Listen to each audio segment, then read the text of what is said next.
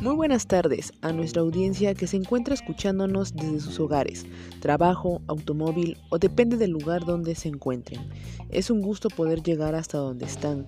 En este día vamos a platicar un poco referente a las dimensiones de la comunicación, ya que como sabemos actualmente pues vivimos en un mundo donde ocupamos y hacemos uso de estas tecnologías, de, esta, de estas dimensiones de la comunicación.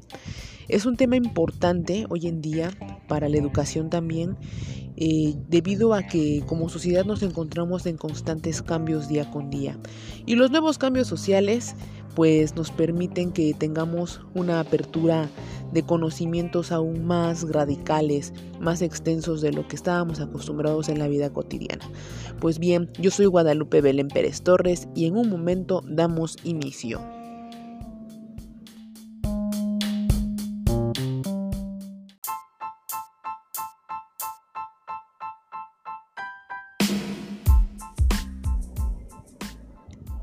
Pues bien, ya estamos de vuelta. Nuevamente, muchas gracias por acompañarme en este podcast educativo, que espero despeje algunas dudas que puedan llegar a tener eh, en las finalidades de la comunicación. Como sabemos, pues la comunicación no nada más se centra en lo que actualmente vemos, que es eh, medios, eh, en mandarnos mensajes de texto, el extraer información de algún dispositivo o de algún buscador. La comunicación va más allá de todo eso. Eh, y creo que se ha perdido actualmente esa parte, ¿no? Esa parte en donde tú como persona, como ser humano, como individuo perteneciente a una sociedad, a veces ya no llega a tener el contacto físico o aquella interacción con sus semejantes. Y pues bueno, el mundo de la técnica tiene un tipo de relación entre el hombre y los objetos. Como bien sabemos, pues ahora sí que es una relación de apropiación de este, estratégica, medida por el acceso y la capacidad de procesar información. Lo que se busca es que el ser humano pueda tener la facilidad de extraer cierta documentación, cierta información de, de lugares, de sitios que a lo mejor antes no estábamos acostumbrados a tener, sin embargo nos permiten que podamos tener un desarrollo más grande en cuestión de, nuestros conocimientos. Eh, así como también se busca tener un dominio de, conocimientos y, y, dispositivos que aseguran la relación operativa y eficaz de control o adaptación sobre el entorno. Es decir, que podamos experimentar y darnos cuenta que contamos con infinita información dentro de los medios, pero siempre es importante pues también saber distinguir entre la información que nos va a ayudar y la información que se puede conocer como información basura, la cual no nos va a aportar ningún conocimiento agradable o que o de alguna manera podemos aprender cosas, pero no, eh, no cosas como en cuestión de valores o cosas de que, nos dejen alguna enseñanza positiva como personas.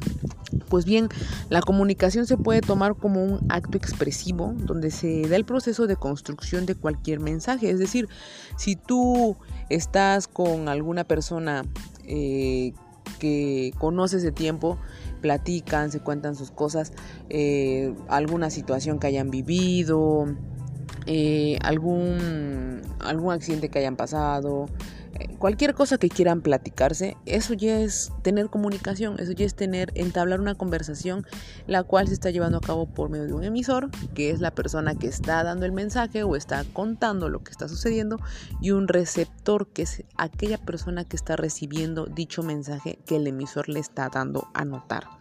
Pues bueno, asimismo también la comunicación implica pues la sensibilidad, ya que a veces en algunos de los casos, o más bien por lo regular siempre, pues se reacciones eh, intersubjetivas. ¿A qué nos hacemos referencia con esto? A cuestión de conductas, de gestos y emociones, ¿no?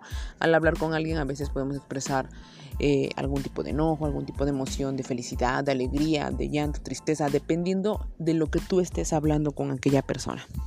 Y pues bueno, eh, para esto es muy importante también que, tú como, como, audiencia puedas reconocer eh, pues en qué consisten ¿no? las dimensiones de la comunicación. Por ejemplo, eh, como principio podemos decir que se consideran tres dimensiones este, diferenciales de lo que es la acción de comunicar.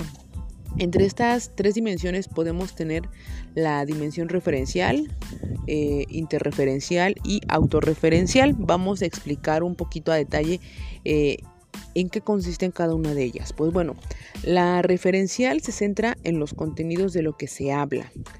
La interreferencial se maneja como la construcción de relaciones entre actores sociales, es decir, entre seres humanos que crean interacciones sociales mutuas como lo veníamos comentando hace un momento.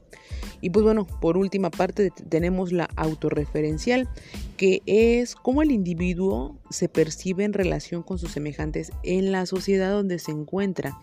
Eh, cómo tú como persona estás teniendo cierta relación con tus semejantes, con tus parecidos y cómo tú te estás autoevaluando o cómo tú te estás autoviendo, auto diría la palabra autorreferencial, cómo tú estás percibiendo en cuestión de tu conducta con los demás, de qué manera tú te estás comunicando. Pues bueno, a grandes rasgos, esto es más que nada pues las dimensiones de la comunicación que son importantes que las conozcamos porque muchas veces hemos dejado de lado esta parte personal, el hablar de frente y nos hemos ido un poquito más hacia los medios que no, los medios digitales que nos ayudan a salir de apuros, pero pienso yo en mi opinión que no hay nada mejor como el comunicarnos persona a persona.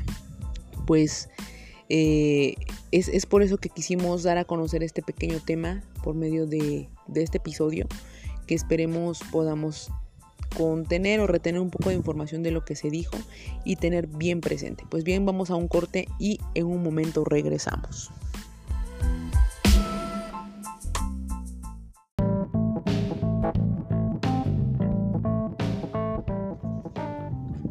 Estamos de vuelta aquí en este episodio y como conclusión podemos decir para culminar este pequeño episodio que dimos el día de hoy, pues ahora que conocemos las dimensiones de la comunicación, podemos asegurarnos de que es el medio que nos permite crear un ambiente cultural en la sociedad en la que pertenecemos.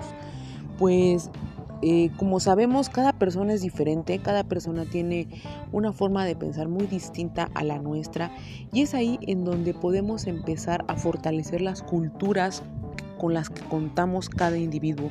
Es por ello de la importancia que debemos de darle a cada una de las dimensiones de la comunicación para poder continuar con este proceso de comunicar eh, de comunicarnos con nuestros demás semejantes.